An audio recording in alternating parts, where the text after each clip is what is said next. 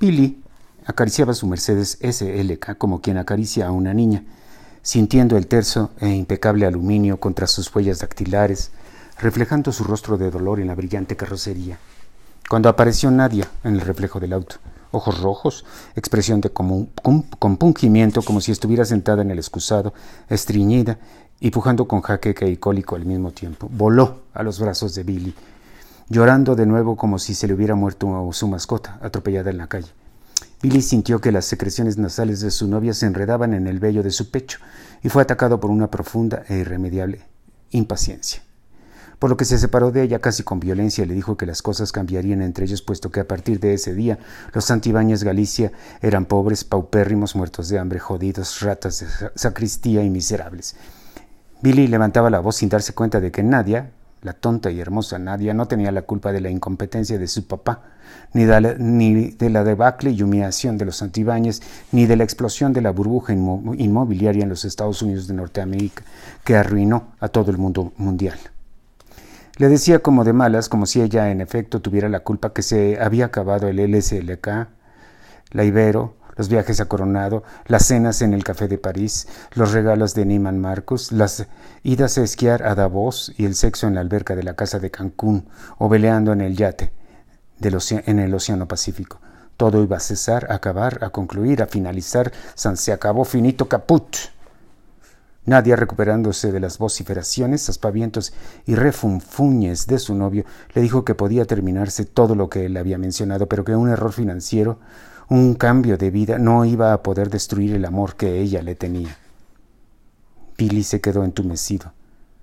La bruta de aparador, la hermosa e imbécil, el artículo decorativo le había dado su primera lección de vida, en su primer día de pobre paupérrimo. Y es que los ojos de Nadia, ahora ya transparentes y en su máximo verdor, no mentían. Billy de pronto sintió que no era merecedor de ese amor. Ya no dijo nada y salió corriendo hacia el interior de la casa. Nadia lo siguió, atropellada, gritando, moviéndose como dando brazadas en la alberca de la casa de Coronado. En la clase de teoría de la comunicación, Aurelia y Ricardo vieron a Robigati y la tuba de Schramm.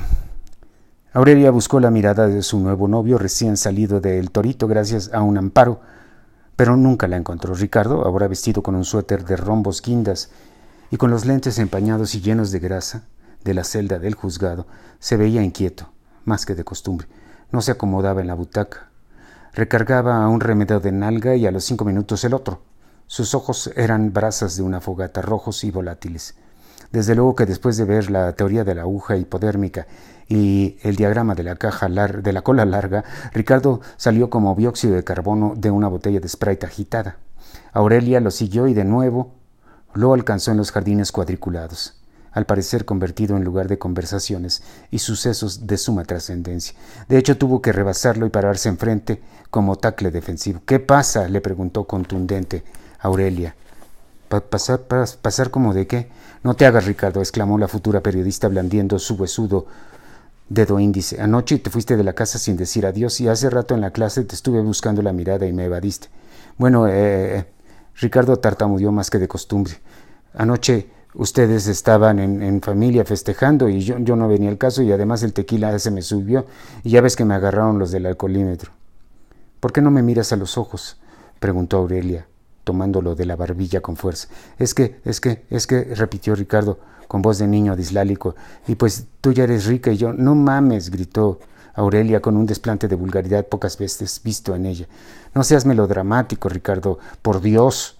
Ricardo tuvo ganas de llorar.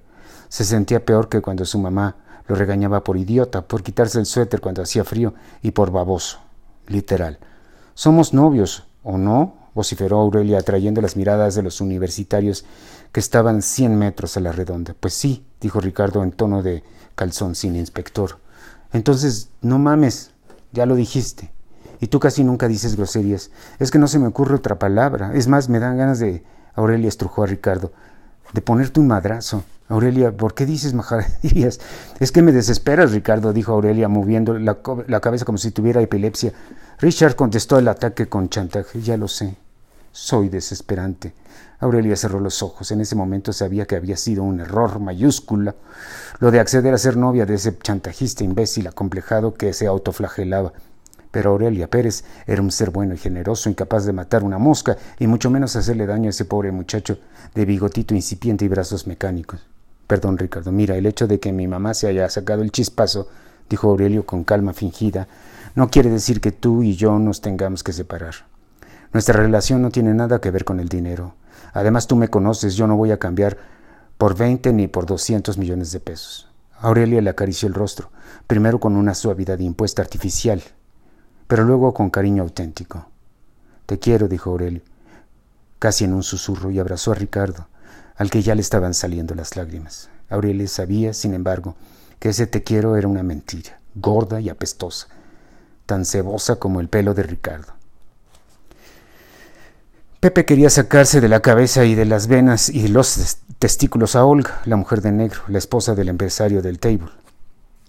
La imagen de la covacha, de los pezones puntiagudos como dagas, la vagina que era un río, los sonidos, los gemidos, el perfume, el olor perfecto a sexo, a crema, a sudor, a tiner, pintura automotriz y aceite, nada de eso podía desaparecer de la mente ni de la nariz de Pepe a pesar de que ahora, gracias a su esposa, era un hombre rico, que ya no tendría que trabajar en el taller de hojalatería, que haría lo que siempre quiso hacer, que era... No, en realidad no sabía qué quería hacer exactamente. Su sueño era tener dinero para comprar una pantalla de plasma gigante, una Hummer negra con rines plateados, un surround, un sillón que daba masajes, para poder viajar a Estados Unidos legalmente, visitar Disneylandia y andar en el trenecito empinado de San Francisco.